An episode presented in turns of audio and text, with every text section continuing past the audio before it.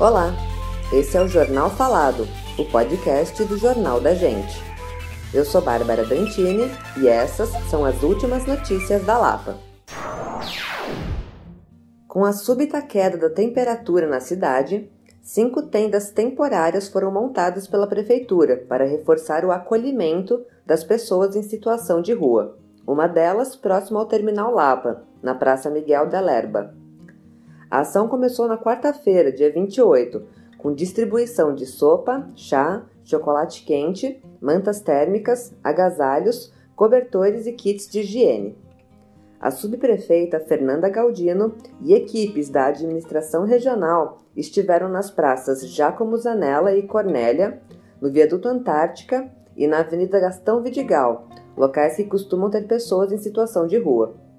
Em parceria com a ONG Projeto Vida, foram distribuídos cobertores, cachecóis, bolachas, água, mantas e livros.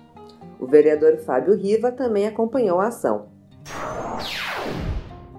O Comitê de Defesa do Hospital Sorocabana realiza um ato no próximo sábado, dia 7, às 14 horas, para pedir a reabertura do hospital com gestão direta, atendimento 100% voltado ao SUS e maior controle social. O Hospital Sorocabana fica na rua Faustulo, 1633. Na quinta-feira, dia 29, um incêndio atingiu um galpão da Cinemateca Brasileira, localizado na Vila Leopoldina. 17 viaturas foram enviadas para conter o fogo na edificação, que guarda parte do acervo histórico da Cinemateca.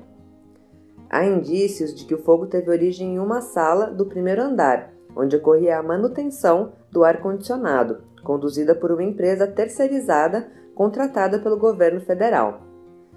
A Secretaria Especial da Cultura, responsável por administrar o galpão, solicitou que a Polícia Federal assumisse a investigação do caso, já que a Cinemateca pertence ao Ministério do Turismo. Em 2020, o mesmo galpão foi atingido por um alagamento, que comprometeu parte do acervo. A Cinemateca é o maior museu de audiovisual e cinema da América do Sul. A CEAGESP mobilizou sua equipe de limpeza para revitalizar muros e calçadas na rua Xavier Kraus, perto do Portão 15. Com a higienização concluída, a CEAGESP pretende realizar a pintura dos muros e organizar uma ação de grafite com artistas. Foram utilizados dois caminhões-pipa para lavagem de 800 metros de muros, com aplicação de hipoclorito.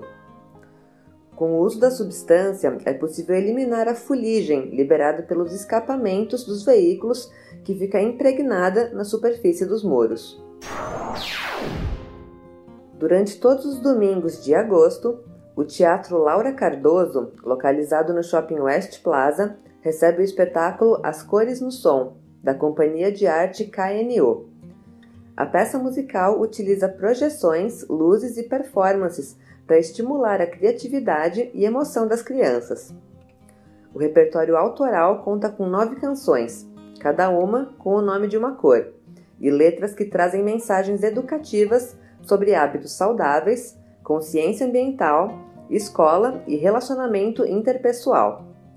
A companhia utiliza o conceito de transmídia quando diversas linguagens artísticas são reunidas para contar as histórias. A Companhia de Arte KNU é um coletivo formado na Lapa e Vila Ipojuca, composto por mais de 30 artistas colaboradores, e desde 2010 trabalha para reduzir a desigualdade social através de iniciativas que promovam a cultura e a educação. O grupo oferece aulas de teatro e música na comunidade Água Branca e participa do bloco de carnaval Pitbull Banguela. Esse foi o Jornal Falado. Para mais notícias, acesse www.jornaldagente.inf.br. Até o próximo boletim.